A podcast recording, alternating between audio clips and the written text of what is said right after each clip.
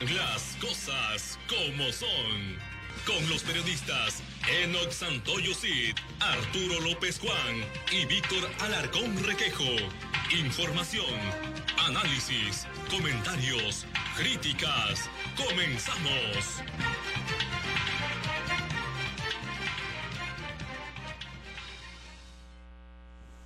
¿Qué tal? Muy buenas tardes, muy buenas noches. Ya estamos aquí en su programa Las Cosas como Son. Hoy es 23 de septiembre de 2019, es lunes 23 de septiembre de 2019 y estamos transmitiendo por la plataforma digital de Ensenada en la Mira TV de manera simultánea por la plataforma digital del periódico El Vigía. Mañana es la última sesión del Cabildo del 22 Ayuntamiento de Ensenada. Van a tratar 138 dictámenes y opiniones de comisiones del Cabildo. También se van a procesar 49 proyectos de acuerdo. Es una de las, pues esperemos que la última, pero son cualquier cantidad de, de, puntos a tratar. También vamos a platicar hoy con Claudia Turren, representante de Provino, sobre el reglamento del programa sectorial urbano turístico de los valles vitivinícolas de la zona norte del municipio de Ensenada. Larguísimo el nombre. Y para eso ya están en el estudio mis compañeros periodistas Enox Santoyo Cid. ¿Qué tal? Buenas noches. Y Víctor Alarcón Requejo. Buenas noches. ¿Ciento qué? Pues son 39. 139 139 asuntos, asuntos, que va es el orden del día de la última, aparentemente la última sesión de cabildo sí, del falta que haya otra similar. Sí, no, vigésimo segundo ayuntamiento de Ensenada, una sesión que se pospuso en dos ocasiones sí. y que lo que trascendió nunca fue aclarado. Eso hay que decirlo. Eh, lo que trascendió fue que se boicoteó por parte de la mayoría de los regidores por no recibir en tiempo y forma la partida presupuestal adicional a su dieta o salario que corresponde a apoyo para gestión social. Y luego creemos que el resto de la burocracia pues no proteste sí, porque sí, tampoco sí. se le paga. Entonces de, creo que si los jefes, los que las hacen de patrón, pues eh, trabajan con ese sistema, pues no podemos... Sí, porque la, la, primera sesión que se pospone tenía cincuenta y tantos asuntos en el orden del día. Ya se triplicó porque dos veces se suspendió y ahora se pues, sumaron. Eh, vamos a ver si, si la sesión es una vaporera, ¿verdad? Una vaporera donde van a sacar... A, a, este, aunque la gran, la gran mayoría de los asuntos... Ya, ya son, están planchados en, en, en la comisión. Sí. La, la, gran mayoría son este, permisos que están pendientes y, y que fueron de, pues, acumulándose, ¿no? Y hay dos, dos puntos muy relevantes, al menos creo Sí. que son los que llamarán la atención. Uno es el reglamento de la zona Vinícola. vinícola y el otro es el de la Plaza Santo Tomás, que estamos esperando la gran mayoría de los ensenadenses Sí, claro, que lo que aprueben. queremos una área para el esparcimiento, la cultura, Sí. el descanso, que no existe en el centro de la ciudad y que recupera una calle para las personas. Exactamente. Pues yo creo que, mira, no hay nada criticable en el trabajo. Lo que hay de criticable es que se acumule el trabajo por, por dejar pasar el tiempo, por no atender las cosas de manera oportuna. Eso implica, pues, eh, atrasos en muchísimas cosas para los particulares, pero pa- también para la ciudad. Y las razones, las razones banales y superfluas de las que se refiere NOC, o sea, esos son eh, eh, recriminables de cualquier manera, porque, a ver, ¿qué tiene que ver la entrega de apoyos sociales con la tarea fundamental para la que fueron electos? Pues entiende que el, tema salarial de los regidores está a salvo, independientemente si se les paga oportunamente o no, Sí. pero se les está pagando. La parte del apoyo social no es para que se supone una parte de las funciones extra este, legislativas Sí. de los de los regidores, Sí, ¿no? claro. De las cuales a las cuales no están obligados. El apoyo social se da en la medida que el gobierno tiene disponibilidad de recursos y en este caso simplemente no había, a menos a menos que esos apoyos sociales, entre comillas, pues sean utilizados para alguna otra ¿Y, cosa. y a qué orilla eso?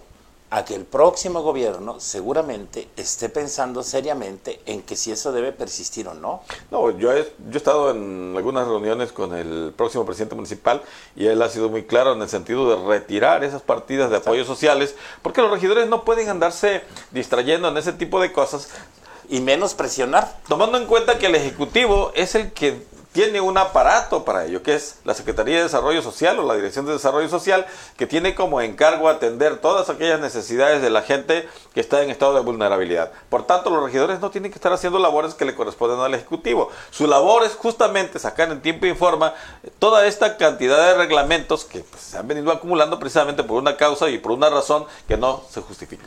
Sí, desde luego, y, y todo lo concentras faltando no sé cuántos días para que concluya tu gestión y alimentan la sospecha y sobre todo en proyectos que llevan mucho tiempo trabajándose. Bueno, esto del, del, plan sectorial para la zona vinícola tiene desde 2010 a la fecha. Por Dios, ya tiene nueve años y al menos la, desde que se concibió hasta que se elaboró el proyecto y comenzaron las gestiones, yo diría que cumple casi dos lo de la Plaza Santo Tomás. ¿no? Y uno intensamente y permisos y gestiones y aclaraciones y puntualizaciones. Vaya, es demasiado tiempo este, para realmente eh, nueve años para, para poner orden en una zona que en estos nueve años ya explotó, ¿verdad? Sí, así es. Yo creo que eh, en vez de estar en la posibilidad de promulgar un reglamento o de decretar un reglamento, deberíamos estar en la posibilidad de perfeccionarlo, ¿no? Deberíamos estar como en la tercera generación del reglamento en la cual el Valle de Guadalupe ya tuviera un alto nivel de certidumbre, de saber qué hacer, cómo hacerlo, a qué atenerse, qué conciertos, qué conciertos traer, digo, por ejemplo, ¿no? Sí, ese es el tema ahorita, pero, pero tiene razón en algo que acaba de decir, ¿no? Que es, que es fundamental, que es la, la realidad alcanzó, al, rebasó a la legalidad. Exacto. Es decir, el Valle de Guadalupe nació, creció, evolucionó y, y están las, las, uh, los propios interesados en, en, su desarrollo, eh, defendiéndose de algo, protegiéndose de lo otro, reuniéndose para acá. Eh, y constantemente les cambian las reglas del juego. Pero de toda índole, porque tiene que ver con seguridad, con limpieza, con organización, con todas las partes que tienen que ver en la vida comunitaria, ¿no? Sí, desde Pero ellos mismos, que en, su, en sus, ¿cómo te digo? En sus, con su propio esfuerzo y no con un marco normativo que les ayude a regularse. Pasa cosas que son antinaturales. Primero, desde luego que la ley no es retroactiva, hay cosas que ya ocurrieron que muy probablemente no encuadren en la ley, tendrán que entrar en un proceso de regularización muchas de las eh, construcciones, proyectos o edificaciones. Pero no las vas a tirar. la zona, desde luego que no, sería injusto que alguien que está tratando de hacer cosas, pues se le frene, eso no, solamente se le frene, sino sufra un retroceso, esa es una. Y la otra, pues eh, eh, tiene que ver con proyectos que están detenidos porque eh, no hay una norma que, que, les haga segura su inversión. Creo que eso es bien importante porque el valle es una zona de un altísimo potencial, pero bueno, estamos en la posibilidad de darle al traste a la gallina de los huevos de oro. Dice de León Arce que le mandemos saludos, ya reapareció, dice ah, que andaba, perdido. Andaba perdido. Andaba de vacaciones. Que jalemos un carnaval veracruzano, pues no está Oye, no es mala idea. No es mala idea algo. Yo antes ya no me hacía el corte, no, dame un minuto. Este es el momento de empezar a organizar el carnaval de Ensenada. Hoy, justamente, en estos días, para que no ah, atrape la organización del carnaval la premura. Tiene mucha razón eso. Eh. Y ya estamos hasta tarde, ¿eh? Ya estamos hasta tarde. Vamos a un corte, regresamos, no se vaya, estamos aquí en su programa Las Cosas Como Son, por en la Mira TV y por la plataforma digital del periódico El Vigía. Regresamos. Bueno, aquí que se siente, ¿no?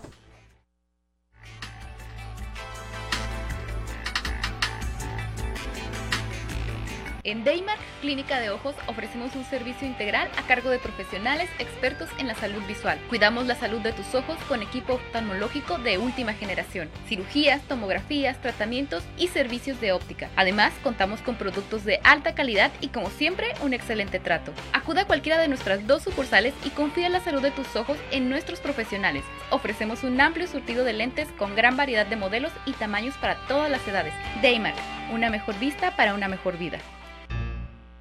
¿Se te acumula la basura? ¿También se te juntan las moscas? ¿Te visitan los roedores mientras las cucarachas invaden tu casa? ¿Y todo porque no pasa el camión de la basura? Pues no esperes más y no pongas en riesgo tu salud. Master Trash es tu solución. Recogemos tu basura y nos deshacemos de ella de manera responsable. Contáctanos porque en Master Trash ponemos la basura en su lugar.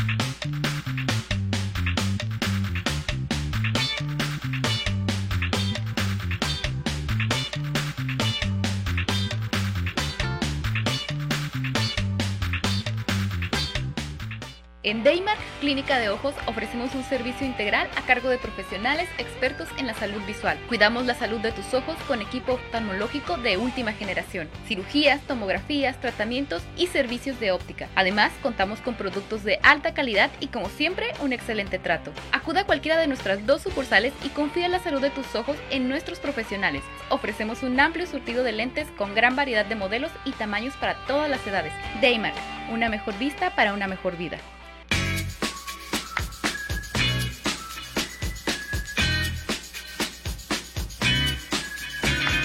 Porque recordar es volver a vivir. En imaginarte te podemos ayudar. No dejes que tus memorias se pierdan y deja que trasciendan en el tiempo. Ofrecemos el servicio de transfer de audio y video de distintos formatos a archivos digitales. Búscanos en Facebook o llámanos. Atesora tus mejores recuerdos en imaginarte. Una mejor vida. ¿Se te acumula la basura? ¿También se te juntan las moscas? ¿Te visitan los roedores mientras las cucarachas invaden tu casa? ¿Y todo porque no pasa el camión de la basura? Pues no esperes más y no pongas en riesgo tu salud. Master Trash es tu solución.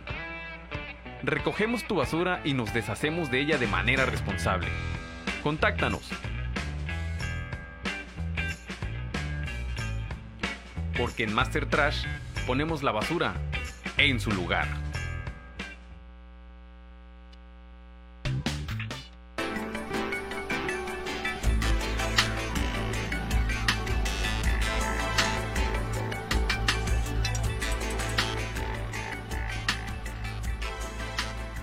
Ya estamos de regreso, esto es las cosas como son. Bueno, estamos platicando sobre el reglamento del programa sectorial urbano turístico de los valles vitivinícolas de la zona norte del municipio de Ensenada. Y bueno, hoy tenemos como invitada a una empresaria de esta zona, Claudia Turren, a quien le damos la más cordial bienvenida, Claudia. Muchas gracias, muchas gracias. Pues aquí estamos este, tratando de difundir un poco el- la preocupación que existe en, en los pobladores del valle para que no se destruya nuestra, nuestra zona que ha producido muchísimo beneficio en la comunidad. Y esto se, puede garantizar a través de, un- de una aprobación de un reglamento que estamos este, empujando para que suceda. ¿no? Muy bien, y bueno, ¿cómo ven ustedes los términos de ese reglamento? ¿Ya está listo? ¿Ya está planchado? ¿Todos están de acuerdo? ¿Qué pasa con el reglamento? Pues realmente, eh, si estuviera todo listo y planchado, tal vez no estaremos tan preocupados. preocupados. Pero mm, se dice que está listo y, y planchado y no vemos, llevamos ya casi tres semanas, no más de tres semanas, en donde entregamos un, un- un documento ya revisado por la comunidad, cabildeado y todo, y, y no sucede nada. ¿no? Entonces, y estamos ya a unos pocos días de que termine esta administración y pues necesitamos que esto suceda porque ya llevamos desde el 2010. O sea, por supuesto que el 2018 hi- este, hizo, se hizo una, una revisión del programa, pero, pero desde el 2010 se trató de hacer el reglamento. ¿no? Ahora, eh, me imagino que eh, si no se aprueba mañana, pues se da la próxima administración y otra vez que se empapen los nuevos regidores del asunto, vaya comisiones y no faltará el, el que quiera volver a socializar todo y que hay nuevas circunstancias y así nos la vamos llevando, ¿no? Sí. Pero a ver, de un segundo. Pero lo que está planteando Claudia, déjame ver si entendí, es que hay preocupación por los términos en los que viene el reglamento. Pues bueno, eh, realmente lo que sucedió en todo este trayecto, llevo yo trabajando, siendo asesora externa, digamos, de, de este proceso, y lo que, lo que decidimos es dejar fuera algunos de los temas para que no se, no se complicara la, la aprobación.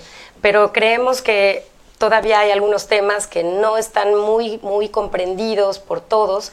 O sea, siento que no están las cartas totalmente abiertas. Pero y si, eso, si es eso mejor que se apruebe, es mejor que se apruebe como viene, a que no se apruebe. Mira, eh, es mejor que se apruebe porque realmente el, el reglamento realmente es un instrumento para poder aplicar. eh, realmente el, el programa se podría aplicar, ya hay una ley, el programa es la ley. El chiste es que es un poco confusa la forma de aplicación y les complica a las autoridades ser certeros y no tener este, eh, voluntades distintas o presiones externas para poder tomar una decisión u otra. ¿no? Es que el programa establece el marco general, pero faltan, digamos, pues las normas del día a día, ¿no? Que ese es uno de los puntos, ¿no? Que pues eh, de tipos de construcción, tal vez, este, no sé, caminos, tipo de negocios, no sé. Entonces, aparte, pero justo eso era lo que iba a comentar, ¿no? Eh, en este eh, tiempo, tres administraciones, pues no- hemos tenido absolutamente nada que, que norme la vida cotidiana de- del Valle de Guadalupe, para sintetizar lo que- todo este amplísimo nombre. Pero creo que es mejor justamente tener una, un reglamento que eventualmente se pueda perfeccionar, ¿no? O sea, porque pues un reglamento no, no, no es para siempre, ¿no? Pueden haber nuevas condiciones, puede ¿no? cambiar, por ejemplo, el tema del agua, pueden ha- haber muchas cosas ahí que eh, pues el siguiente cabildo o el otro o, o este mismo dos veces o tres veces pues pueda hacerle modificaciones para irlo perfeccionando y hacer más ordenada Sí. la vida de Yo los entiendo de las que es necesaria la certidumbre jurídica, pero todos estos años ha seguido creciendo el valle. O sea, nada ha detenido lo que está pasando ahí, pero nada.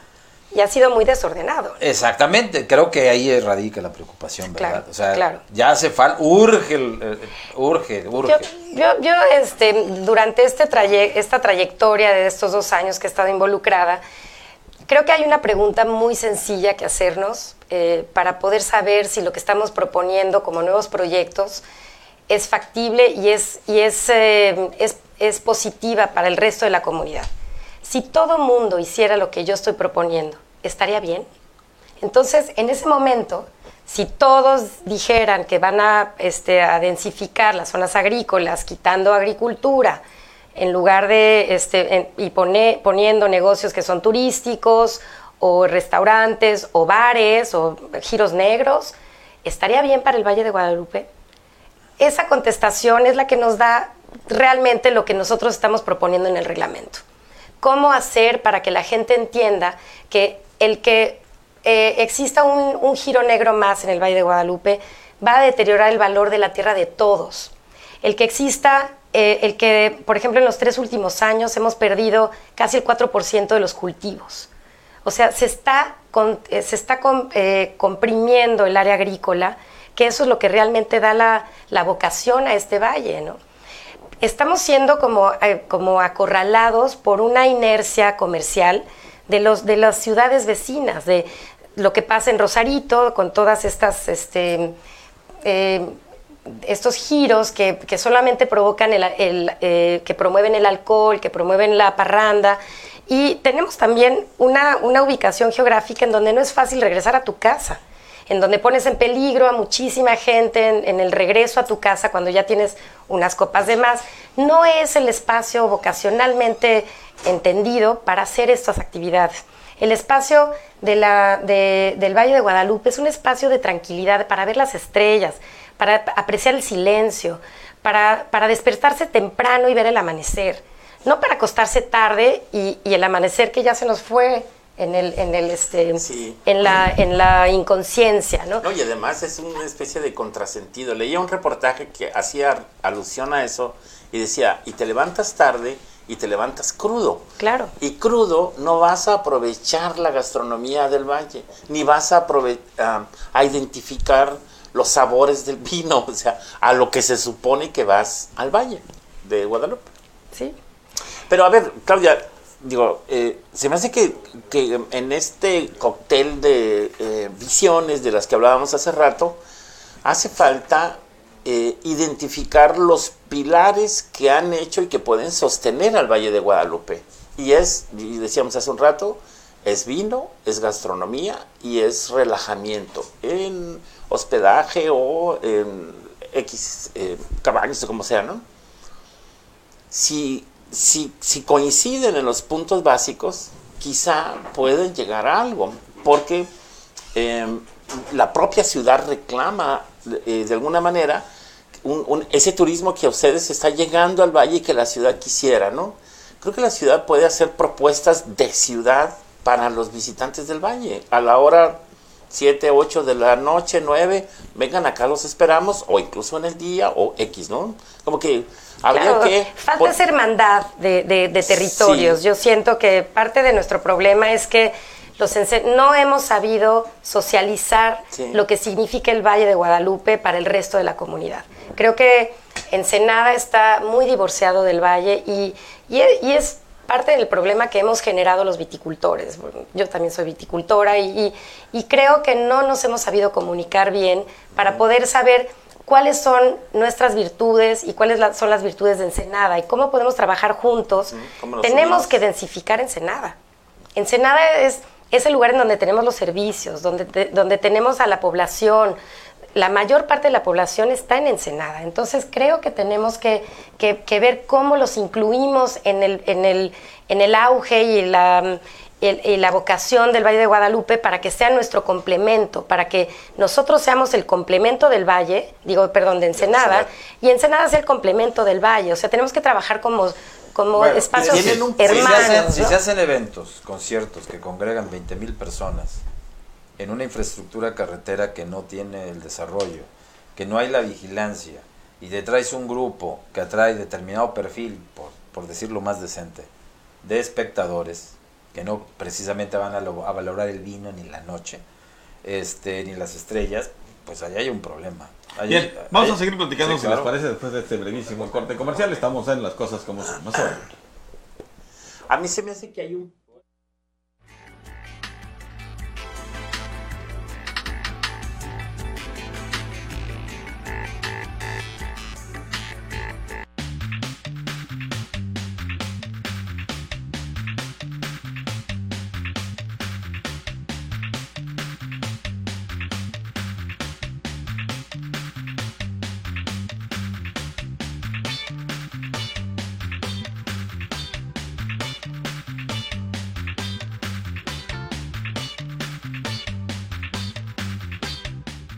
En Daymark Clínica de Ojos ofrecemos un servicio integral a cargo de profesionales expertos en la salud visual. Cuidamos la salud de tus ojos con equipo oftalmológico de última generación, cirugías, tomografías, tratamientos y servicios de óptica. Además, contamos con productos de alta calidad y como siempre, un excelente trato. Acuda a cualquiera de nuestras dos sucursales y confía en la salud de tus ojos en nuestros profesionales. Ofrecemos un amplio surtido de lentes con gran variedad de modelos y tamaños para todas las edades. Daymark, una mejor vista para una mejor vida.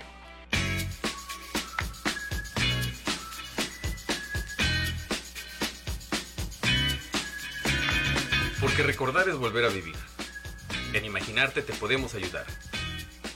No dejes que tus memorias se pierdan y deja que trasciendan en el tiempo.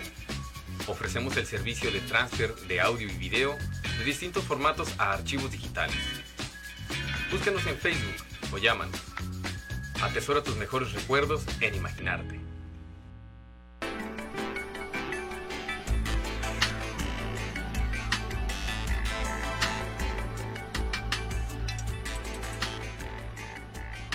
Estamos de regreso. Este es su programa Las Cosas Como Son. Estamos por la Mira TV y por la plataforma digital del periódico El Vigía, platicando con Claudia Turren, empresaria vitivinícola del Valle de Guadalupe. Eh, bueno, sobre el reglamento del programa sectorial urbano turístico de los valles vitivinícolas de la zona norte del municipio de Ensenada. Y en esta mm, discusión, Claudia, este, pues eh, en torno a la aprobación del reglamento Sí. para este programa. Ha dicho que habríamos que partir de la pregunta si lo que yo estoy proponiendo es lo más adecuado para el valle.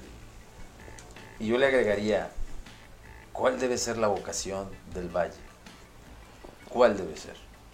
Bueno, realmente el valle mismo lo ha dicho. ¿no? O sea, es el, el valle ha- no era nada hace 25 años. Ustedes lo vivieron Menos, igual menos, que yo. menos, Menos, menos. Bueno, tal vez, tal vez menos. Ha sido muy, mucho más rápido. Yo he estado ¿sabe desde qué? entonces. Sí. Era, era un paseo de los ensenadenses Para ir a desayunar. Para ir a desayunar. A un restaurante donde no aceptaban chilangos. Y varios, Exacto. y varios Sí, restaurantes. sí, sí, así es. Había dos restaurantes y no, no, patria y, y mata a un no, chilango de Y había Tirana. uno que, que tenía su plaquita afuera que pero, desinvitaba a la pero, gente del pero, centro. pero el Valle nos sin, sin hablarlo, sin anunciarlo, sin promoverlo, sin Sí. que sea una, sin que hubiese sido una política pública de gobierno, Fue creciendo.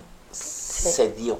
Nos sorprendió un día, nos encontramos con un desarrollo vitivinícola muy, muy agradable, por es- cierto, sí. pero, pero lo hicieron ahí, lo hicieron ellos, los que estuvieron ahí. Ahora es un distrito enogastronómico, turístico y artístico y cultural y no sé cuántas cosas. ¿no? Sí, que se va a convertir en una zona conurbada. Esa es, la, eso Sí, es ya lo triste ya lo plan. mataste. Ya lo mataste. Entonces va a dejar de ser el lugar de, de- de refugio, va, de ser, va, va a dejar de ser el, el campo, va a dejar de ser la agricultura, el contacto con la tierra, el contacto con lo que te comes directamente. Sí. Que eso es una cultura que se nos está olvidando, que tenemos que proteger. Sí, si yo voy un Somos fin de, semana a un concierto. Esa es la razón por con- la que se ha cuidado Sí, voy, voy- a ¿eh? un concierto de música popular, por decirlo más decente, y me topo que van 20 mil y la circulación se colapsa y yo nada más iba a degustar los vinos y el campo. Pues ¿no? no, Sí, sí, No sí. regresas. no regreso. Si les parece, Claudia, porque nos quedan pocos minutos, ¿cuál, qué es lo que se espera, verdad, de, pues, del día de mañana que los regidores van a, a someter a votación este reglamento? Mira, hay una cosa que es importantísima, ¿no? Eh, en, la, en la inauguración de las fiestas de la vendimia, nuestro gobernador nos prometió que esto se iba a firmar. Realmente es importantísimo que se firme. Si hay algunas salvedades, las podemos discutir después. Pero yo creo que lo más importante que, que- tenemos que apoyar los ensenadenses es que se firme este reglamento. Si se tienen que quitar algo, si se tiene que desmenuzar alguna otra cosa para que esto realmente suceda, que se haga. O sea, pero poner todas las cartas sobre la mesa. Poder decir, tengo presiones de aquí, de aquí, de aquí, ¿cómo las resolvemos? Somos una comunidad plural, no, no somos solo viticultores, no somos solo eh, este, restauranteras, ni ejidatarios, ni, somos una comunidad plural en donde tenemos que compartir un beneficio que nos está dando una tierra. No perderle esa vocación, es, es nuestra tarea como, como pobladores de ese sitio. Y tenemos que saber cuáles son las, las fuerzas que nos están impidiendo que esto suceda pongamos las cartas sobre la mesa. Yo le pido a nuestro gobierno, de verdad, a las autoridades que pongan las cartas de la mesa, qué es lo que está deteniendo este proceso, este proceso social. Nosotros podemos decirles lo que nos está deteniendo a nosotros a, estar de acuerdo, pero eso los podemos sacar de esta, de estas, de esta discusión y las discutimos en, el- en la gestión que sigue, pero que no se detenga todo un trabajo de mucha gente. eh, contrató Provino por sus pistolas especialistas en todos los ramos. Y, y tenemos doctores, tenemos psicólogos, tenemos urbanistas, paisajistas, restauranteros, este, de muchas especialidades es- que están trabajando con nosotros para poder decir cómo lo socializamos, cómo hacemos que este proyecto sea más de todos en lugar de que sea solamente de un sector. Un sector es el que está produciendo todas las- todos los beneficios, porque ustedes díganme si hay otro sector más importante que el vitivinícola en el Valle de Guadalupe. Creo que todo, el, todo México conoce al Valle de Guadalupe, por, de, de Guadalupe por sus vinos. Cuidemos esa parte. y que de alguna manera irradia ese Beneficio. e- ese beneficio a los otros A valles, ¿eh? todos. Al, al Valle de Ojos Negros, al Valle de Santo Tomás, donde hay un crecimiento paralelo, digo, paralelo similar con los mismos tipos de desarrollo y que por cierto no sé si ese reglamento es solo para Valle de Guadalupe o Solamente para. Valle de zona Guadalupe. norte. Pues como dice el dicho, cuando veas las barbas de tu vecino cortar, aguas entre Ojos Negros y, y San Claro. Vicente. ¿eh? Claudia decía algo muy atinado, no sé si tras bambalinas, eh, que falta integración. Creo que ese es el punto, ¿no? Creo que Sí. necesitamos tener un Valle de Guadalupe ordenado, dinámico, armónico y después o en paralelo buscar cómo armonizamos con la ciudad para que esa atracción tan importante que se genera, no a nivel nacional, a nivel internacional, le traiga beneficios inmediatos a la ciudad. Porque finalmente quien viene de paseo de tan lejos, pues no viene un día al valle y ahí se queda. Creo que hay muchos otros atractivos Claro. que se pueden sumar a la oferta y que pueden generar un beneficio, pues que no es para el que tiene un restaurante o para el que tiene una vinícola, sino es pues para el mesero, para el camarero, para el de la gasolina, para el que vende suministros, etcétera, etcétera, ¿no? Para el que construye. Claro, los constructores. O sea, realmente yo creo que el Valle de Guadalupe es un generador de ingresos importantísimo. Y Sí, tenemos que compartirlos, no, no pueden quedarse solamente en tres manos. El, el vino tiene esa virtud. El vino genera trabajo para... Es, es, es un poco como la construcción. Yo soy arquitecto y construyo y sé que, que la construcción es de, los, de las actividades en más? donde de- que más esparce la riqueza. Sí. Pero yo creo que la viticultura también, porque está afectando al turismo, está afectando a la construcción, está afectando a la, al- al- este, toda la parte médica, que esto podría ser inclusive un lugar increíble para retiros de, de gente de, de más edad, que, pero eso sí es compatible con el valle, ese silencio que podrían provocar la gente mayor que necesita tranquilidad. Hay muchos sectores que se benefician este, por, por- por la viticultura y no nos estamos dando cuenta, ¿no? Eh, que, que es un poco como la arquitectura, como la, como la construcción. Es un, es un medidor de la economía. Y hay una periferia inmediata, Claudia, ¿no? Primero, bueno, pues el valle tiene, tiene alrededores, tiene periferia, ¿no? Hay una zona ahí este, eh, atractiva, las zonas nativas, etcétera. Luego viene el tema de la, de la, de la, de la metropolización, está el plan de crear un circuito Ojos Negros, Santo Tomás y todo lo demás, pues como que puede ser, digamos, la... Infeccioso. Así es. Podría infectar Así otros, es. otros espacios, ¿no? y abrir más zonas Positivamente, digamos. Sí, claro. Polinizante. Sí. Sí, sí, porque está la antigua Tienes ruta toda del la vino razón. también. Sí, sí, porque Arturo, es un detonador, en realidad es, es un detonador. Y, y la gente no sabe dónde termina el valle, me explico. La Sí, gente claro. en, el, en el exterior no sabe dónde termina. Ojos Negros todavía es el valle porque No, es bueno, vino y y Tecate. tecate. y, o sea, podemos, es polinizador realmente. Realmente lo que necesitamos es que la otra inercia, la que viene pues, de los antros, de todas estas este, actividades que son eh, posiblemente eh, no sé ni siquiera si más eh, efectivas económicamente, pero que son muy de, un efectivo más rápido, porque la, viticultura pues lleva sus años. Todos los viticultores, por eso dicen, es que llevamos tantos años invirtiendo aquí y de repente se da cuenta el otro sector y, viene y nos están, nos están ahorcando, ¿no? Nos están quitando nuestras ciudades. Si, el, si el metro cuadrado en el Valle de Guadalupe es tan caro como hoy se está vendiendo, el vino no va a dar para eso, ¿ves? Entonces, es, es, es una maquinita que tiene que llegar a una, a una coherencia, una coherencia para que todos los sectores puedan ser beneficiados. Y es un, es un filito muy, muy delgadito entre, entre lo que podemos hacer, entre, entre lo que está ahorita y el desastre. Y si hablamos de, de- de normas, ¿no? Como necesidad básica para el valle, ya mejor no hablemos ni de servicios. En el valle no hay fibra óptica, no hay cámaras de videovigilancia y entre otras cosas que Bomberos. deben de llegar con la Bomberos, metropolización. bomberos, no es suficiente. No hay una clínica 24 horas. No. ¿Cómo van a pretender hacer giros negros sí. este, cuando no hay una clínica? te tienes que venir hasta Ensenada. O sea, es, es grave, por- ¿no? El- Definitivamente Bueno, que- es, es raro que algunos que quieren autorizar giros negros les conviene que no haya reglamento para que Claro. operen y después hacer reglamento para ju- pues ya legalizarlos. Eh, eso es lo que hemos denominado nosotros pago por evento. Mañana esta prueba, este cabildo, mañana tiene su sesión que hará que pasen a la historia con estigma o con reconocimiento. No hay otra. no- Coincido. No, hay otra, señores regidores y regidoras, sí. y síndico, procurador y alcalde. No hay otra. Si mañana salen que otra vez no sesionan porque pues, no les dieron el bono, lo que quieran llamarle, o que lo mandan a comisiones o eso, No, ya este, no hay o porque y ninguno de ustedes, los que los regidores, puede argumentar que no tiene información, que no sea payaso y que se que no diga que no tuvo tiempo en tres años de revisar porque no pertenezco a la comisión o no me lo mandaron a tiempo. Tienen cosas de hacer ahí, eventitos y regalar cositas. Y... Pero ahí está. Entonces lo que decidan ellos van así van a pasar a la historia. Y bueno, pues eh, se van a poner en la línea de fuego. Así que ni se quejen, ¿eh? No, Víctor, nos vamos. Pues ya. Ya. Ya me Claudia, gracias. Ya, ya nos Muchas desahogamos. gracias. Claudia Torrent, gracias muy amable por acompañarnos. Y a usted muchísimas gracias. Nos vemos y nos escuchamos el próximo jueves en punto de las 8 de la noche aquí en su programa Las Cosas Como Son. Y antes a las 6 de la tarde en Factoría de Televisión. Hasta luego.